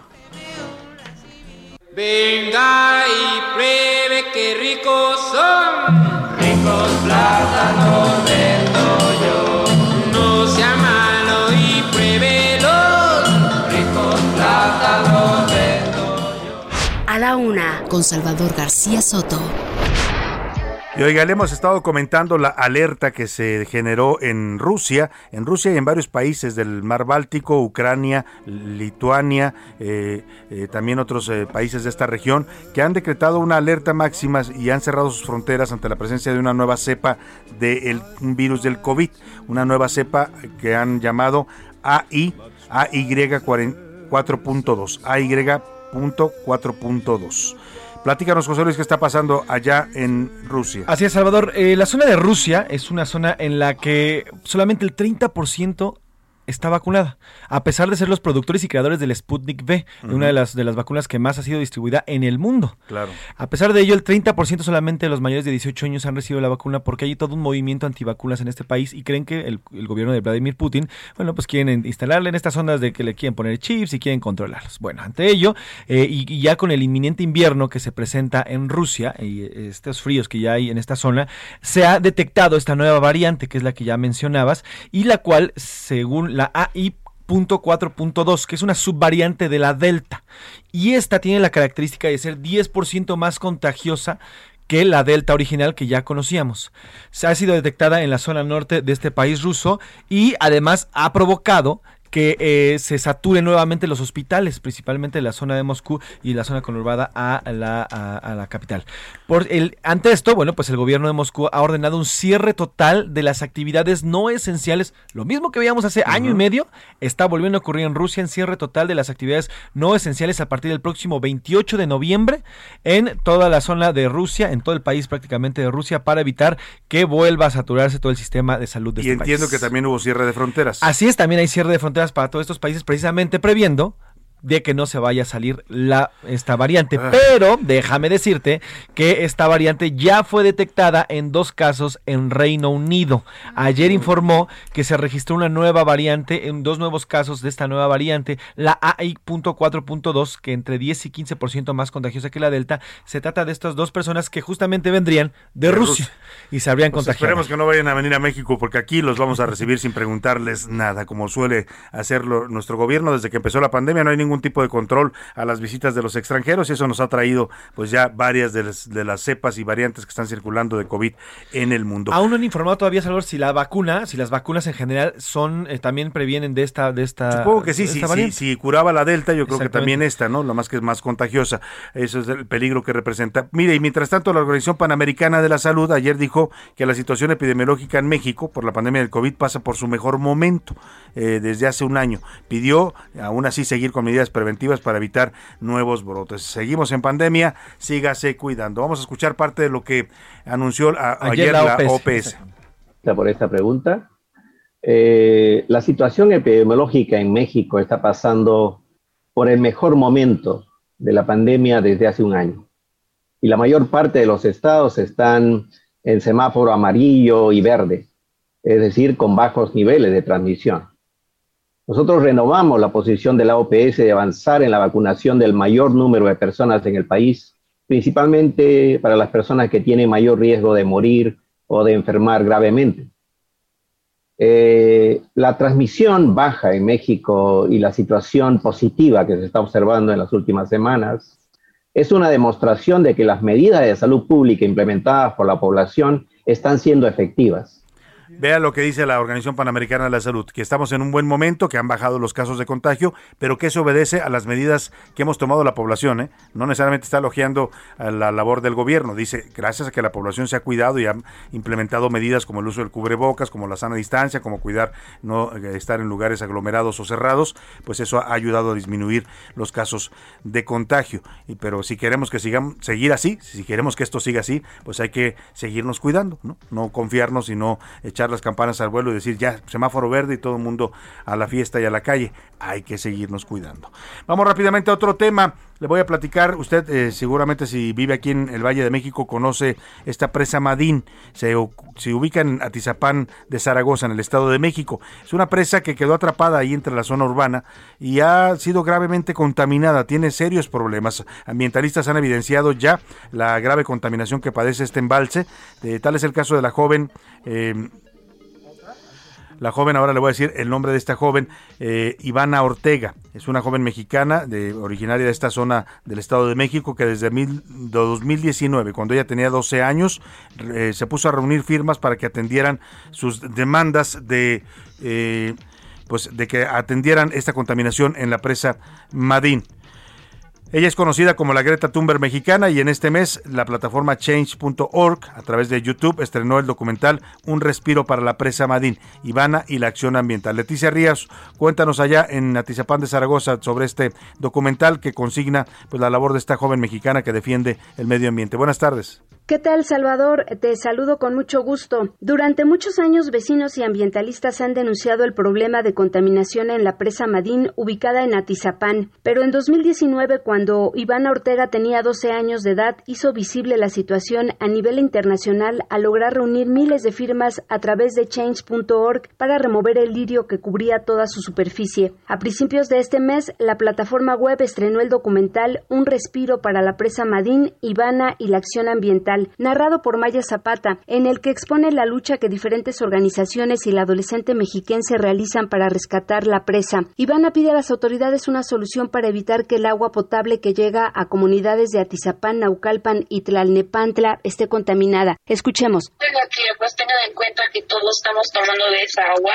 los niños, jóvenes, adultos, personas mayores, tanto como animales, las plantas y todo eso se está dañando gracias al agua. El documental puede verse gratis en en YouTube, en la cuenta oficial de change.org México. Y bueno, pues los invitamos a que consulten este material de la conocida como Greta Thunberg mexiquense. Hasta aquí mi reporte, Salvador. Buenas tardes.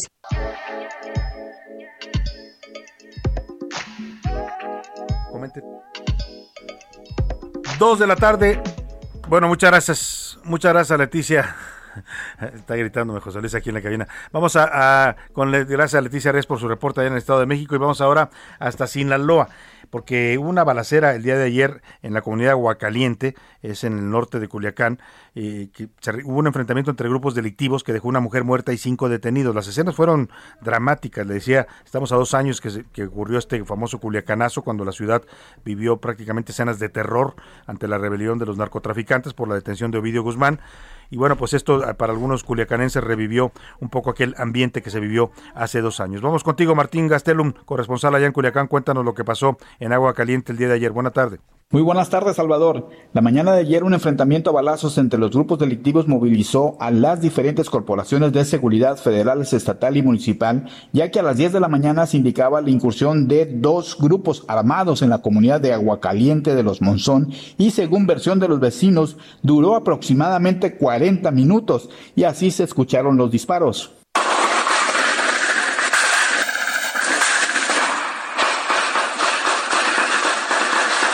El saldo fue de una persona muerta, una joven de 18 años, vecina de la comunidad, y cinco detenidos, uno de ellos lesionado, quienes fueron capturados en el domicilio de la joven Oxisa, donde se resguardaron tras el enfrentamiento, presumiendo la autoridad que la joven murió al quedar en medio del fuego cruzado. Además de los detenidos, se aseguraron 14 armas de fuego de diversos calibres, todas de uso exclusivo del ejército y cinco vehículos, uno con reporte de robo, además de centenares de municiones útiles. Hoy continúan las diligencias y la zona se encuentra bajo fuerte resguardo policial y militar. En la información, Salvador, muy buenas tardes. Dos de la tarde, 40 minutos. Pues ahí está esto que ocurrió allá en Culiacán, Sinaloa. Escenas lamentablemente pues dramáticas las que se vivieron en esta comunidad de agua caliente con este saldo fatal de estas personas muertas. Vamos a un tema que nos están reportando desde Querétaro se va a renovar el Instituto Electoral de Querétaro, eh, le llaman también los OPLES, que ya sabe usted ahora con la nueva ley electoral, el INE maneja estos organismos eh, estatales eh, de, electorales en cada entidad de la República. Y en el caso del OPLE de Querétaro va a renovarse la presidencia de este instituto estatal. Esto debía haber ocurrido desde el mes de septiembre. Ya de entrada hay una irregularidad, ¿no? Porque estamos en 20, 21 de octubre y todavía no renuevan la presidencia andan apurados ahí haciendo los trámites para renovar esta presidencia del Instituto Electoral de Querétaro. Tienen el plazo hasta el 31 de octubre y parece que en las prisas pues se quieren saltar la ley, algunos se quieren saltar la ley. Hay una consejera llamada Teresita Adriana Sánchez Núñez que busca ser la presidenta del instituto, es la candidata más perfilada, pero hay una serie de requisitos que debe cumplir por ley y resulta que uno de ellos pues está generando polémica, que es su constancia de domicilio. ¿Por qué, José Luis Sánchez? Cuéntanos qué está pasando allá en Querétaro. Así es, dentro de toda esta, eh, esta presentación de documentos, esta consejera, Teresita Adriana Sánchez Núñez, había presentado un comprobante de domicilio, el cual forma parte de los requisitos. Sin embargo, luego de que se comprobara de que ella no vive en este domicilio, que ella ah, dio, dio incluso documentos y incluso pueden ser falsificados, ella, después el OPLE, se dio cuenta de que no era el domicilio que ella estaba dando. Ajá. Por lo cual no podría ser la presidenta de este consejo ahí en O Querétaro. sea, eso del inhabilitaría, inhabilitaría. Exactamente. Porque está mintiendo, pues dice que vive en un domicilio y resulta que no vive ahí. Y hay acusaciones de que quieren imponer a Teresita Adriana Sánchez Núñez como presidenta de este instituto. Ujú. Y ya incluso hay una, eh, una carta que ha sido enviada a- al doctor Lorenzo Córdoba, el, el- el consejero presidente del INE, en el cual está haciendo esta acusación. Acusando pues que se trata de una imposición, a pesar de que la señora violó la ley al dar un domicilio falso, ¿no? Es uno de los requisitos para poder aspirar al cargo, que usted documente una dirección eh, real en el estado de Querétaro para poder presidir el instituto y pues la señora dio una dirección que resultó ser falsa. Así es, Bueno, vamos a estar seguir de cerca este tema, ¿no? Tiene hasta, hasta el 31 de octubre para que se ha- haga este cambio en la presidencia, que por cierto es el 27 de septiembre, cuando debieron de haber hecho este cambio. O sea, ya va con un mes de retraso y aparte, pues con estas irregularidades para esta consejera Teresita Jiménez, que al parecer quieren imponerla desde acá, desde la Ciudad de México. Estaremos Y- atentos al tema. Y además, bueno, hay un, hay un consejero que interno, interino que fue eh, ya nombrado presidente, que es el señor Carlos Seguiarte, que es el actual presidente interino. Bueno, pues vámonos a otro tema rápidamente. Hablando de temas electorales, Sí por México, esta organización creada por empresarios como Gustavo de Hoyos y Claudio X González, anunciaron ayer que van a buscar una coalición con el PAN, PRI, PRD y Movimiento Ciudadano rumbo al proceso electoral de 2024. Esta alianza opositora que ya funcionó eh, mm, llamada Va por México, que funcionó en las pasadas elecciones intermedias del 6 de junio, les dio buenos resultados a, los partidos que la integraron, eh, aumentaron su participación en el Congreso y hoy tienen, aunque no les alcanza para frenar algunas leyes, ya lo vimos ayer con la miscelánea fiscal, pues están ejerciendo mayor presión en caso de leyes reglamentarias. Y bueno, en el caso de reformas constitucionales también tienen la posibilidad de obligar al gobierno a negociar algunos términos de sus reformas. Es el caso de la reforma eléctrica. Bueno, ese mismo esquema lo quieren ahora repetir para el 2024 en la elección presidencial. La meta, dicen es esta organización Sí por México, es sacar a Morena de Palacio Nacional. Sobre este tema hoy comentó el presidente López Obrador. Respondió que su gobierno va de gane, porque antes decían que iban a ganar en la revocación de mandato estas organizaciones, pero que ahora ya se arrepintieron y ahora están hablando del 2024. En todo caso, para hablar de esta propuesta de alianza opositora para las elecciones presidenciales, saludo con gusto en la línea telefónica a Gustavo de Hoyos, cofundador de la organización ciudadana Sí por México y expresidente de la Coparmex. ¿Cómo está, don Gustavo? Buenas tardes, qué gusto saludarlo. Igualmente, Salvador, qué gusto saludarte y desde luego saludar a toda la audiencia. ¿Vamos por otra alianza opositora en el 2024? Efectivamente, Salvador, eh, justamente ayer cuando se cumplió un año de la fundación de Sí por México, como tú bien apuntabas, dio pauta a la conformación de la más importante coalición de la historia electoral de este país, la coalición Va por México.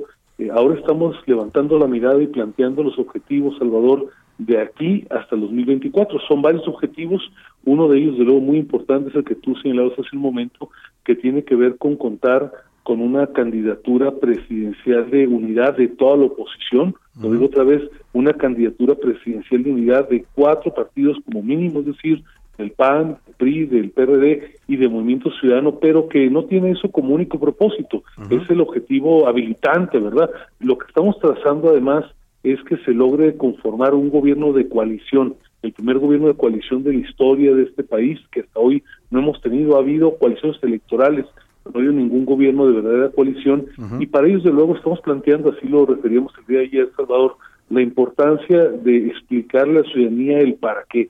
Efectivamente hay que sacar a Morena de Palacio Nacional, pero no es un sacarlo por sacarlos.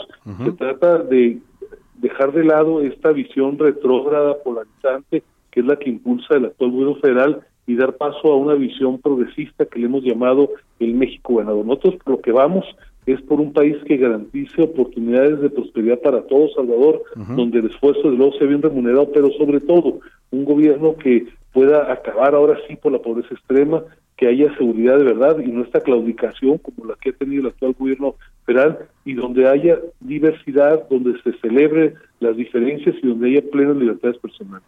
El objetivo, Gustavo Díaz, me parece legítimo. Están además haciéndolo ustedes abierta y públicamente su intención de apoyar esta alianza opositora para 2024. Ya funcionó el esquema en, las pasadas elecciones intermedias de este año.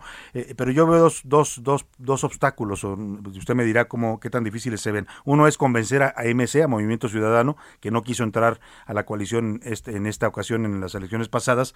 Y la otra, candidato eh, de, la alianza, eh, ¿de dónde va a salir? Porque los panistas los periodistas, los perredistas, los emesistas querrán tener un candidato propio.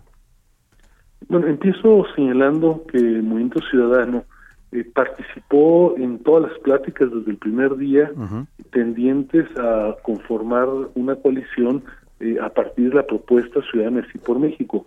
Como bien apuntas, eh, no hubo las condiciones adecuadas para que pudiera subirse a la coalición, sin embargo, y está a la vista de la audiencia, en los temas más relevantes de la vida pública del país, particularmente en los temas sensibles en el ámbito parlamentario, eh, de facto ha venido eh, caminando de la mano en la gran mayoría de los temas, no en todos, eh, de la coalición Va por México. Nosotros pensamos que en los hechos hay el tiempo suficiente, Salvador, para que esto que se quedó inacabado, de aquí al 24 se pueda ir perfeccionando y que logremos que MC forma parte de esta coalición.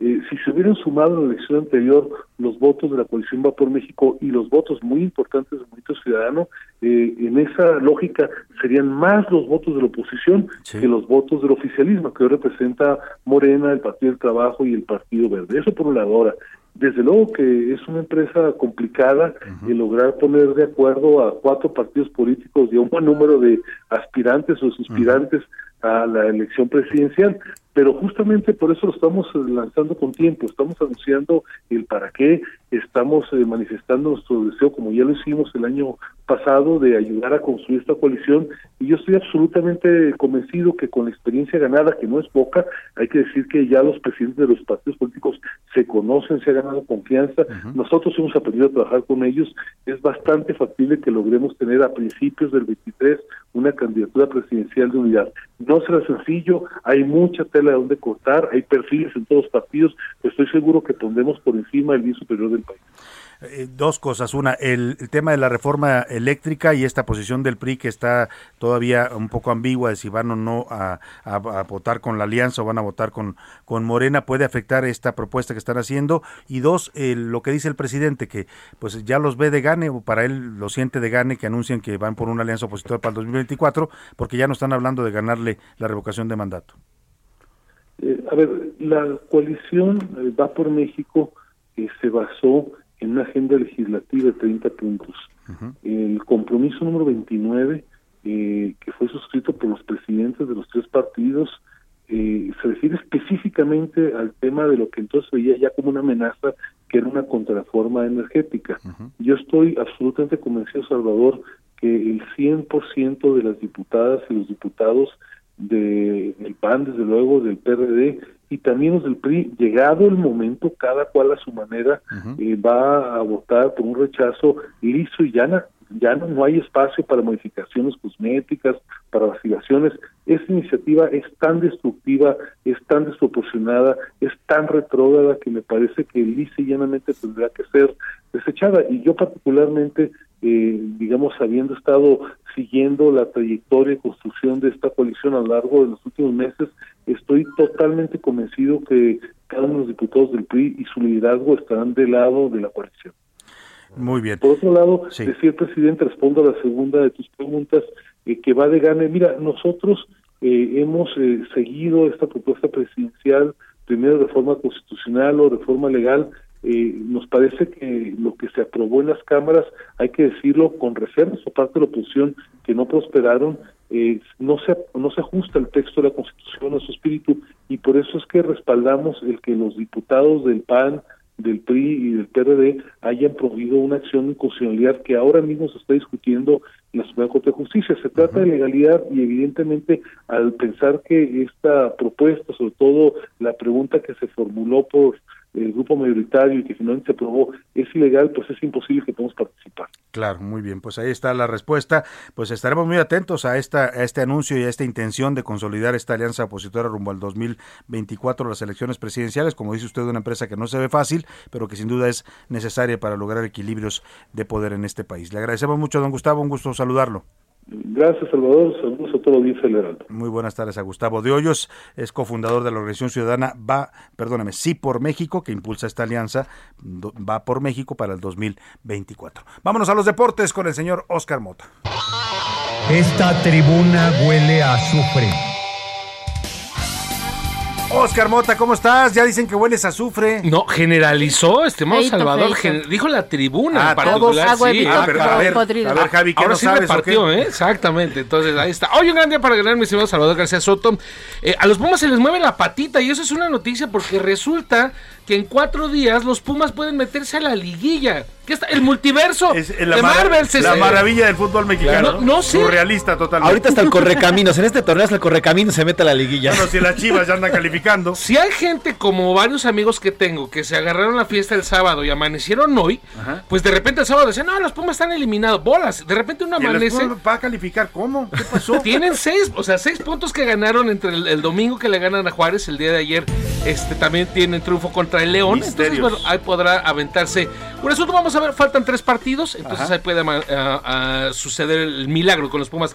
Finalmente, estimado Salvador, viene un tema electoral importante en el mundo del deporte mexicano. Eh, Carlos Padilla, con el cual hemos platicado a lo largo de los últimos meses, principalmente por temas, por supuesto, olímpicos, no continuará con eh, el Comité Olímpico Mexicano después de dos procesos olímpicos. Y el 11 de noviembre habrá elecciones. Ay, y ojo, la primera que está, digamos, que levanta la mano y que podría ser la primera mujer en, co- en- en comandar la presidencia del Comité Olímpico Mexicano es Marijose Alcalá, que hace algunas semanas, hace algún par de días, Ajá. acaba de tomar la jefatura de eh, tema de deporte en la Cámara La de Diputados. exclavadista Es María José correcto, Alcalá ella. podría presidir el COM. Es Interesantísimo. Tiene ella- Yo pensaría en Jimena. Jimena Saldaña. Que es la vicepresidenta. Pero anda ahorita en, en- allá en Washington con. Esteban Moctezuma. ¿no? O sea, pero fíjate, es interesante porque entre ellas dos y por ahí algún otro eh, Aspirante. actor- aspirante Vamos a ver si puede buscamos a Carlos Padilla para platicar que nos Por cuente de esta decisión que tomó ya de hacerse a un lado y dar pie a un- una nueva presidencia en el COM. Y de María José Alcalá ya tenemos palabras, las presentaremos Vamos a aquí, por supuesto. Muchas gracias, Oscar Mota. Hoy. Bueno, pues así llegamos al final de esta visión. Muy contentos y muy agradecidos por el favor de su atención. A nombre de todo este equipo le doy las gracias. Priscila Reyes está en la producción y en el entretenimiento de este programa. En la coordinación de información está José Luis Sánchez. En la coordinación de invitados Laura Mendiola. En la redacción están Diego Gómez, Milka Ramírez, Iván Márquez y Miguel eh, Zarco. También eh, aquí en cabina a Rubén Cruz, nuestro asistente de producción, y a Javi Báez, nuestro operador. Gracias, le deseamos que pase una excelente tarde. Quédese con Adriana Delgado y el dedo en la llaga. Ya lo sabe que yo mañana lo espero aquí en punto de la una. Que pase una excelente tarde. Provecho. Hasta mañana. I'm moving to the country,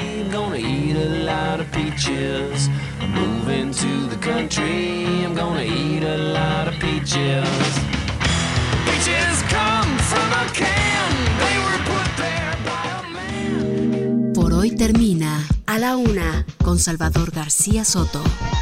Un encuentro del diario que piensa joven con el análisis y la crítica. A la Una con Salvador García Soto. De lunes a viernes de 1 a 3 de la tarde. Heraldo Radio. La HCL se comparte, se ve y ahora también se escucha.